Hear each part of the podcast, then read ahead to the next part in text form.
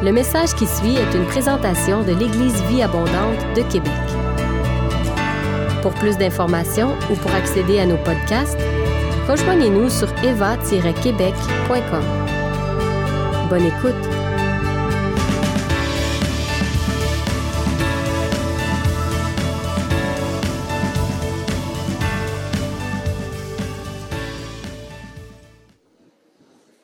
Donc, ce matin, on poursuit notre série euh, de messages intitulée Et si être chrétien voulait plutôt dire que?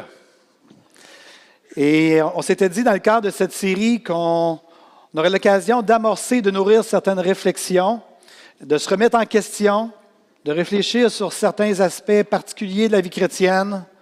On a vu aussi ensemble qu'on s'était dit qu'on s'inciterait à vivre la vie chrétienne de manière pratique de ne pas se borner, de rester juste dans une croyance chrétienne, mais de vivre une vie chrétienne. Lors du premier message de cette série, on a vu ensemble qu'être chrétien voulait plutôt dire qu'on est appelé à imiter Jésus et non pas seulement à l'adorer. Et on a parlé vraiment qu'on peut avoir tendance dans la vie chrétienne à en arriver à un point où on passe notre temps à adorer Jésus, à prier Jésus, mais qu'on ne cherche pas nécessairement à l'imiter dans la vie de tous les jours. Dans Jean 1, 2, 6, dans 1 Jean 2, 6, ça dit Celui qui prétend qu'il demeure en Christ doit aussi vivre comme le Christ a lui-même vécu. Et on avait vu dans ce message-là que la question clé qu'on peut se poser, c'est que ferait Jésus à ma place? Le deuxième message, on a vu que Dieu nous a confié le ministère de la réconciliation, qu'il nous l'a confié, et que notre vie chrétienne est appelée à être imprégnée de la dynamique de la réconciliation. On est des agents de paix dans ce monde à qui Dieu a confié un beau ministère qui est le ministère de la réconciliation. Lors du troisième message, on a vu ensemble qu'être chrétien voulait dire qu'on est appelé à être une unité ou une unité multiculturelle, je dirais avant-gardiste dans notre société. C'est-à-dire qu'on est convié à amorcer, à entretenir des relations multiculturelles significatives et profondes en évitant de s'asseoir sur nos préjugés. Et par la grâce de Dieu, on avait eu un bon temps ce matin-là avec plusieurs intervenants d'ailleurs. Et euh, je ne sais pas si vous vous rappelez, mais à la fin de mon message, Christine avait pris la parole, Glenn avait pris la parole, etc. Même on vous avait envoyé aussi une lettre par la suite de la part de Glenn. Donc, c'était un dimanche particulier où le Seigneur nous a parlé qu'il était, temps pour nous d'aller au-delà de ce que nous avions connu par rapport au multiculturalisme. Donc, ce matin, on continue notre série et si être chrétien voulait plutôt dire que? À quelques reprises, dans le cadre de mes messages, j'ai parlé du principe des roulières. Je ne sais pas si euh, les gens qui viennent de d'autres nations, les néo-québécois, vous savez ce que c'est des roulières. En fait, j'ai découvert que le mot roulière est en fait un, québécisme, c'est-à-dire un terme québécois, et ce n'est pas international. Donc, les roulières, c'est, euh, selon le dictionnaire, le grand dictionnaire, pardon, de l'Office québécois de la langue française. Euh, ça dit que c'est une trace creusée dans un chemin par le passage des roues. Donc, on va mettre euh, une image de ce qu'a le salaire, le l'air, en fait, euh, des rouillères. Ici, on voit des rouillères assez accentuées. Parfois, ça peut arriver même que les rouillères sont sont tellement profondes qu'on peut pratiquement lâcher le volant. Et exactement ça. Hein. On sent que la voiture fait ça, elle reste dans le chemin même si on ne touche pas au volant. Et ce qui est plus dangereux que les groulières, la prochaine photo, c'est lorsqu'il pleut.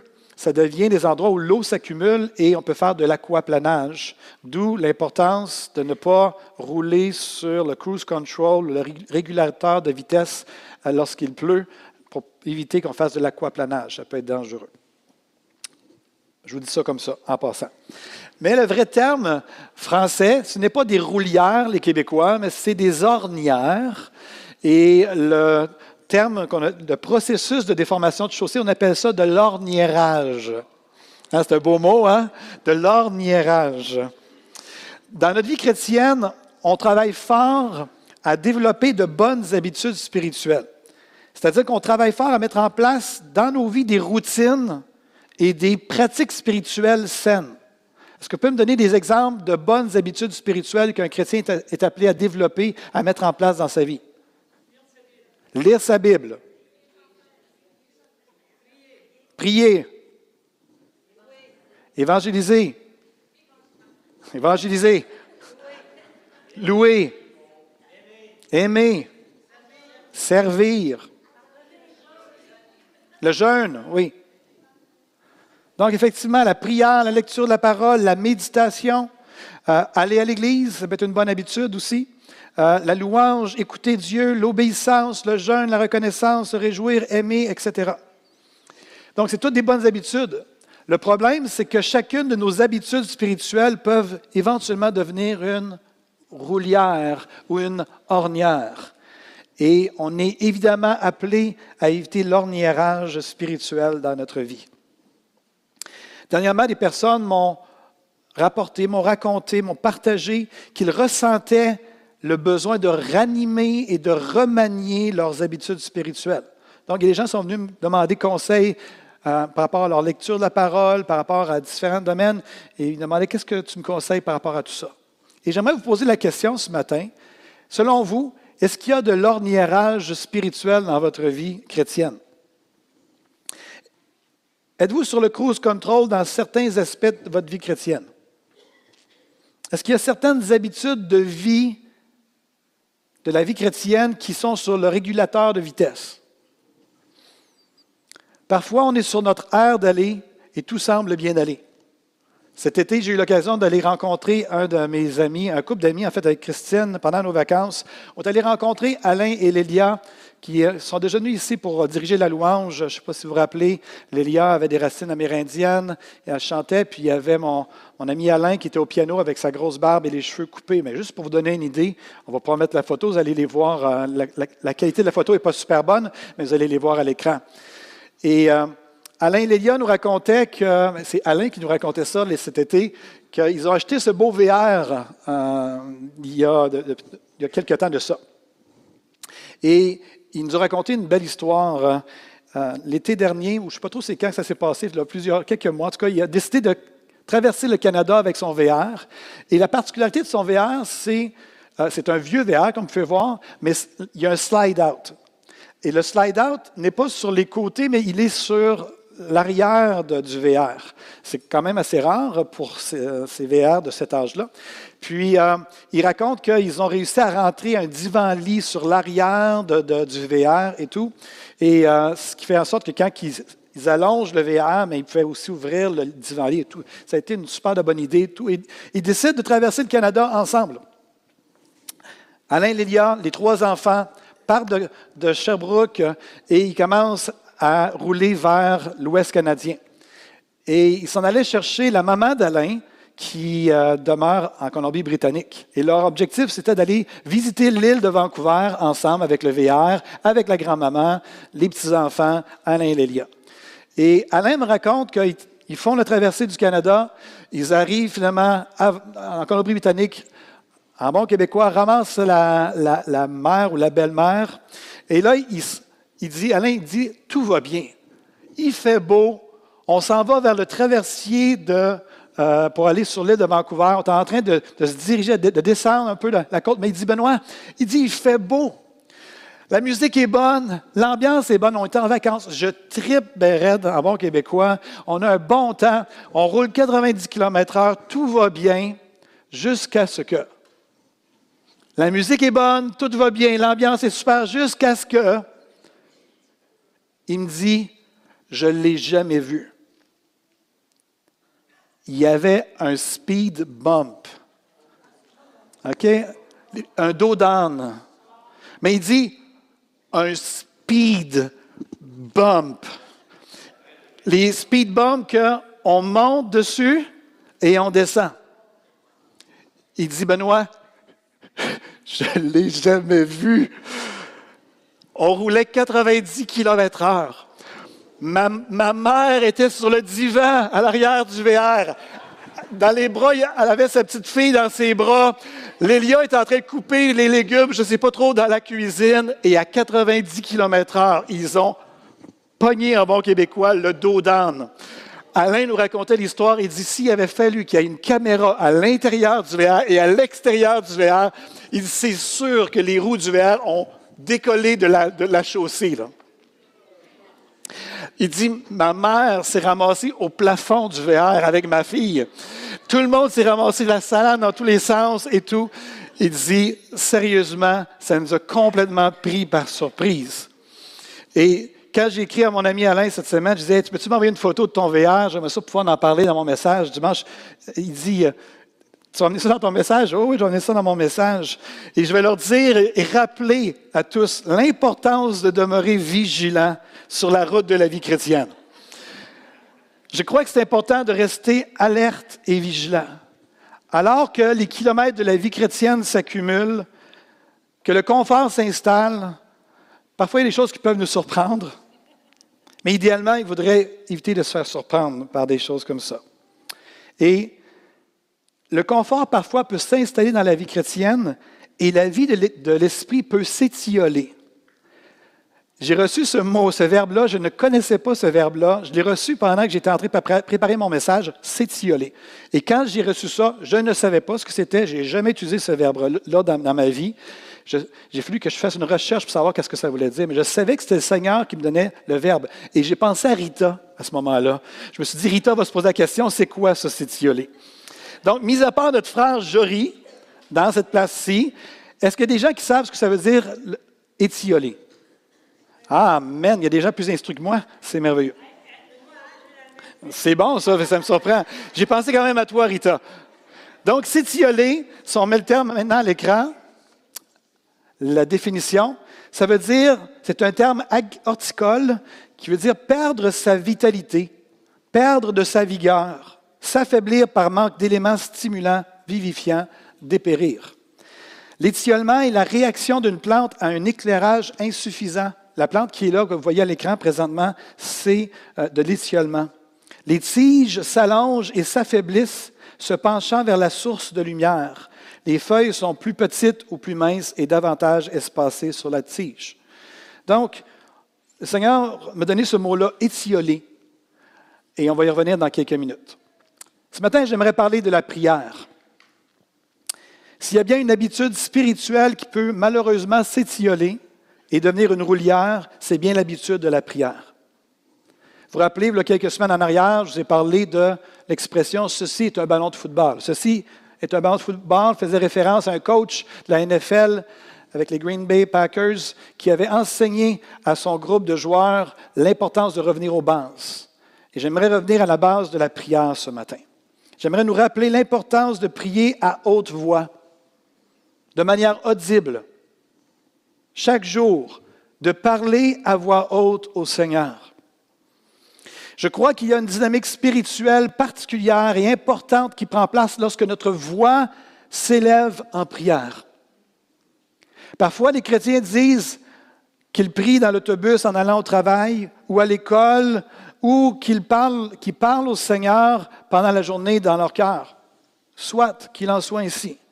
Toutefois, une vie de prière d'un enfant de Dieu ne devrait pas se résumer à de courts moments de prière dans notre cœur, avec quelques prières avant les repas et quelques prières avant des déplacements en voiture ou en moyen de transport. M. Chambers a dit ceci, on va le mettre à l'écran, il est impossible à un croyant, quelle que soit son expérience, de, garder une relation profonde avec Dieu s'il ne prend pas la peine de passer du temps avec lui. Passez beaucoup de temps avec lui, négligez d'autres choses si c'est nécessaire, mais ne négligez pas Dieu. Amen. J'ai eu quelques Amen. Alléluia. La prière est censée être un moyen de communication bidirectionnel. Et il y a quelque chose de particulier qui prend place lorsqu'on verbalise en mots les prières et les pensées de notre cœur. Dans 1 Samuel 1.13, on peut lire qu'un jour, Anne priait intérieurement, ses lèvres bougeaient, mais on n'entendait pas sa voix. Élie pensa qu'elle était ivre. Qu'est-ce que ça veut dire ici? Élie était le sacrificateur. Il voit Anne, une femme dans son temple, qui dans, dans le temple en train dans, à ce moment-là, en train de prier. Et puis, il y a juste les lèvres qui bougent. Et Élie, le sacrificateur, qui était habitué d'observer les gens dans le temple, pensait qu'elle était ivre. Ça sous-entend quoi? Que les Juifs, lorsqu'ils priaient, ils priaient à voix haute. Parce qu'il y a quelque chose qui prend place lorsqu'on prie à voix haute et qu'on verbalise les pensées de notre cœur, les élans de notre cœur, les émotions de notre cœur, les questions de notre cœur, l'importance de prier à voix haute.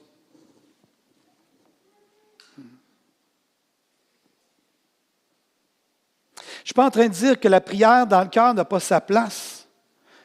Mais je, dis que notre vie de prière ne devrait pas se résumer à prier dans notre cœur.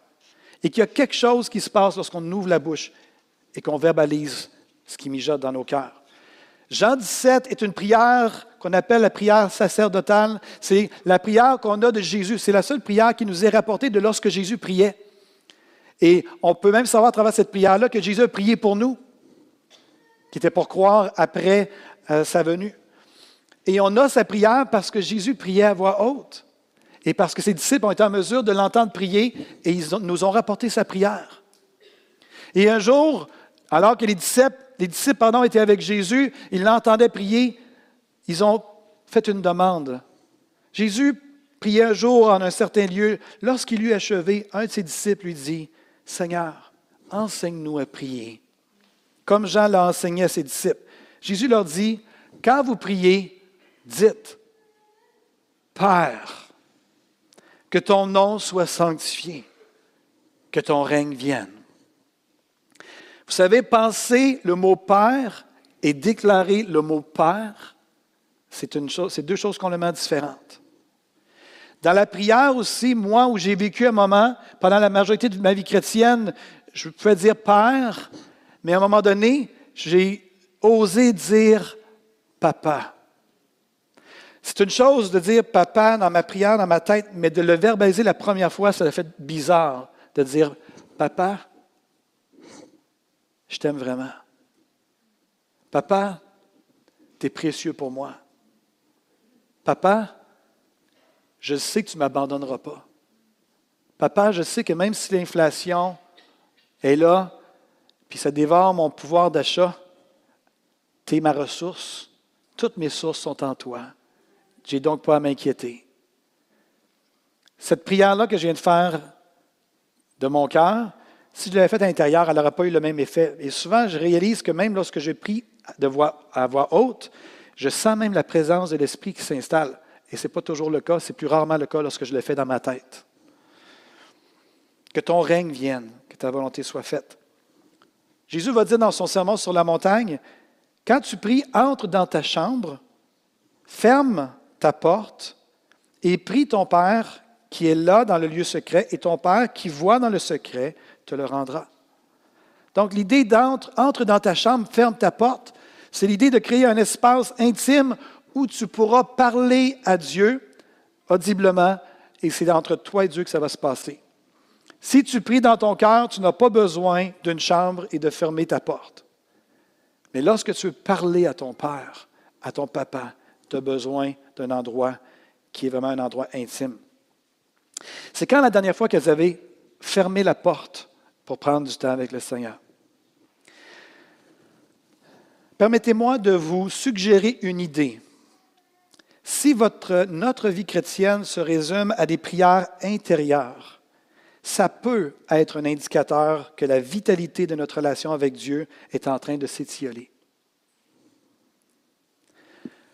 Avez-vous déjà entendu parler du kudzu, une vigne du sud des États-Unis? On peut mettre la première image du kudzu. le, le kudzu a été surnommé la vigne envahissante qui a mangé le sud. Laissez-moi vous donner un petit peu d'histoire sur le kudzu.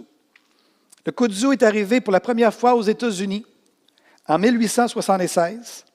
Il est devenu populaire comme plante d'ombrage ornemental. Au début des années 1900, les habitants du sud des États-Unis achetaient du kudzu par le biais de catalogues de vente par correspondance et plantaient des semis par milliers autour de leurs porches et de leurs pavillons. Ainsi, pendant quelques décennies, le kudzu a été salué comme un sauveur, mais certains agriculteurs ont analysé à quelle vitesse la vigne poussait et ils ont constaté que le kudzu poussait jusqu'à un pied chaque jour. Ils ont commencé à discerner qu'en fait, le kudzu était une mauvaise herbe envahissante. En fait, le kudzu est l'une des espèces envahissantes les plus impressionnantes au monde. S'il y a une chose, quelque chose qui pousse comme une mauvaise herbe, c'est bien le kudzu. Il pousse à un rythme impressionnant, allant jusqu'à un mètre à tous les trois jours. La plante se déplace comme une vague, vague pardon, étouffant tout sur son passage, arbres, poteaux électriques et même bâtiments. Pour vous donner un aperçu un petit peu de ce que peut faire du kudzu en quelques mois, regardez l'image à l'écran présentement. On voit donc la cabane et le décor en hiver, en printemps, en été et à l'automne. Comparez l'hiver et l'automne. Ça vous donne une idée de, du problème qu'est le kudzu dans le sud des États-Unis. En 1945, le kudzu couvrait 500 000 acres de, terrain aux États-Unis. Vingt ans plus tard, le kudzu était passé du miracle à la menace. Et en 1970, il a été officiellement déclaré nuisible. Mais à ce moment-là, c'était un élément incontournable du paysage américain. Il était établi et en expansion. Aujourd'hui, le kudzu couvre 10 millions d'acres, de la Virginie au Texas. On estime que le kudzu consomme des terres aux États-Unis à raison de 50 000 hectares par an, présentement. Quelqu'un a déjà dit concernant le kudzu qu'il est extrêmement mauvais pour les écosystèmes qu'il envahit, car il étouffe les autres plantes et arbres sous une couverture de feuilles, monopolisant toute la lumière du soleil et gardant les autres espèces à l'ombre. En d'autres mots, le kudzu est beau, mais il étouffe la vie déjà en place. Le kudzu est pratique, mais il s'étend trop rapidement. Le kudzu s'accroche à la vie existante et il la consomme. En d'autres mots, le kudzu étiole la vie qu'il couvre. On a vu c'était quoi le terme, hein? l'idée d'altérer le... C'est comme si ça vient étouffer les plantes et les plantes n'ont plus l'énergie nécessaire. Est-ce que la dynamique envahissante du kudzu peut être comparée à quelque chose dans nos vies d'aujourd'hui?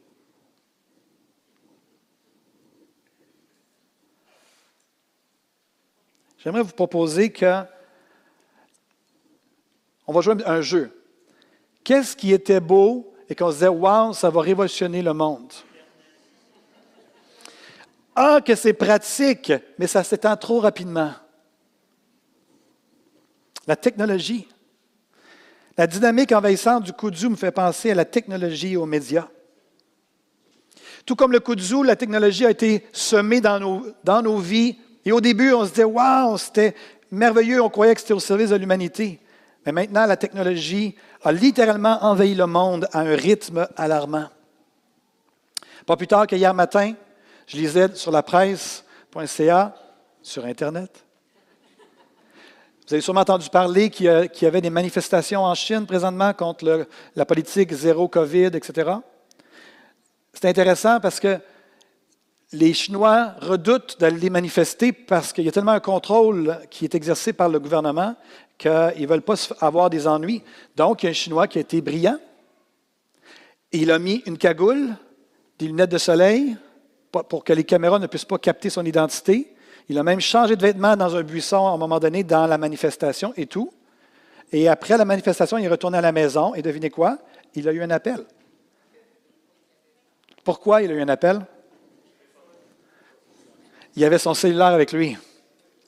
Donc, on était en train, le Chinois n'en revenait pas, il était estomaqué, ils avaient détecté sa présence dans la manifestation, donc ils l'ont appelé. On dit, ce que je suis en train de dire, c'est que la technologie, la Chine sont vraiment un peu plus avancés que nous, on est du moins l'espère, à niveau de l'identification et de nos déplacements. Euh, je ne rentrerai pas là-dedans, je vois des gens qui sourient. des fois, il vaut mieux être naïf et être heureux que d'en savoir trop et d'être malheureux. Puis d'autres fois, il faut faire face à la réalité. Mais on est rendu à un point que dans certains endroits dans ce monde, les gens essaient de trouver des façons à échapper à la technologie. On n'est pas rendu là, du moins je l'espère. Mais ce que j'aimerais nous dire par contre, c'est qu'on vit tous, en tout cas une certaine génération en descendant, l'aspect de la technologie qui veut envahir nos vies, qui veut rentrer dans nos vies. L'aspect envahissant et addictif de la technologie.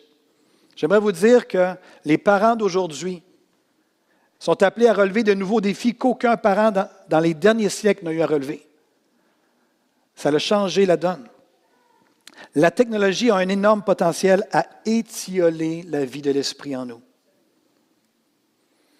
Étioler, c'est de perdre sa vitalité, de perdre sa vigueur, de s'affaiblir par manque d'éléments stimulants et vivifiants, de dépérir.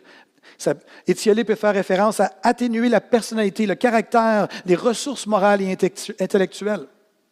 J'aimerais nous rappeler que Dieu a créé un homme et une femme nus dans un jardin et qu'aux yeux de Dieu, c'était très bon.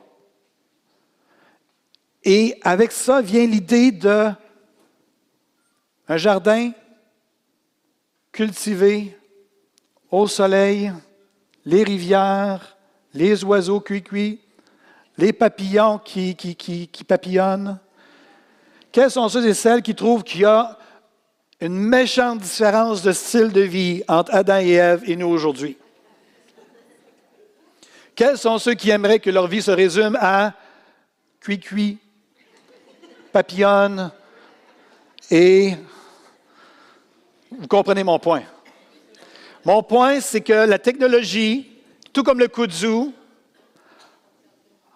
c'est beau, c'est pratique, mais c'est la tendance à vouloir envahir nos vies complètement. Des courriels qui arrivent de partout. J'ai maintenant une expression, j'appelle ça la courrielite. Parce que j'ai appris avec les médecins que tout ce qui, finit par it, c'est l'inflammation. Donc, l'écœurantite, c'est d'être écœuré. Dans cas, mais it, ça veut dire ça. C'est que ça finit plus de rentrer, les courriels, les textos, etc. Quels sont ceux des fois qui ont pensé à pitcher au bout de leurs bras, mon québécois, leurs appareils mobiles? Au ciel, il n'y en aura pas d'appareils mobiles. Ah, j'ai eu un Amen. Alléluia. Qu'il en soit ainsi. On n'a peut-être pas à combattre le kudzu au Québec, mais on a un combat à mener pour garder le kudzu envahissant de la technologie sous contrôle et d'éviter que ça l'étiole la vie de l'esprit. Parce que si ça l'étiole la vie de l'esprit en nous, ça va étioler la vie de l'Église en général, et après ça, l'Église va dépérir par le fait même. La technologie est vraiment, à la fois, je ne veux pas juste peindre le côté négatif, mais ce matin, pour le bien de mon message, je parle du côté négatif de la technologie. On est tous d'accord pour dire que ça a changé en bien aussi nos vies. Il faut juste apprendre à le gérer. On est d'accord? Quand j'ai reçu le mot étiolé, j'avais aucune idée de ce que ça voulait dire. J'aurais pu prendre un dictionnaire Larousse et regarder dedans, mais j'ai juste tapé étiolé dans Google et wow, j'ai une série de, de, définitions. On peut facilement avoir accès à la connaissance, mais aussi on peut être facilement distrait. 1 Chronique 12, 32 nous dit que les fils d'Isaacar avaient l'intelligence des temps pour savoir ce, devait faire, ce que devait faire Israël. Et je pense qu'on a besoin de cette sagesse ensemble pour savoir comment dealer avec cette nouvelle réalité. Le titre de mon message ce matin, c'est Et si être chrétien voulait plutôt dire de fermer la porte et parler à Dieu avec tout son cœur. Il y a des gens aux États-Unis qui disent que le kudzu euh, s'appelait la vigne qui rentre dans les maisons pendant la nuit. On peut comprendre que des Dukudzu qui après la maison, même pendant la nuit, est capable de rentrer si les fenêtres sont ouvertes. C'est à ce point-là. J'aimerais vous exhorter à trouver des façons de dire les choses autrement dans votre vie de prière. Dernièrement, j'étais dans un temps de prière, je parlais au Seigneur et pour la première fois dans ma vie chrétienne, j'ai dit au Seigneur, Seigneur, j'ai l'impression que j'ai un cœur calleux. Je ne savais pas tout ce que ça voulait dire, je suis allé voir. Puis j'ai compris que c'était vraiment ce que je voulais exprimer. Dire, Seigneur, j'aimerais ça avoir un cœur plus sensible à nouveau. Il n'y avait rien de dramatique, il n'y avait rien. Juste, Seigneur, j'aimerais ça revenir à un cœur sensible. On peut mettre l'image à l'écran, mais Seigneur, je ne veux pas avoir un cœur dur, je ne veux pas avoir un cœur avec la callosité, c'est-à-dire avec la, corne, comme on dit au Québec, un cœur qui devient plus rigide, plus raide.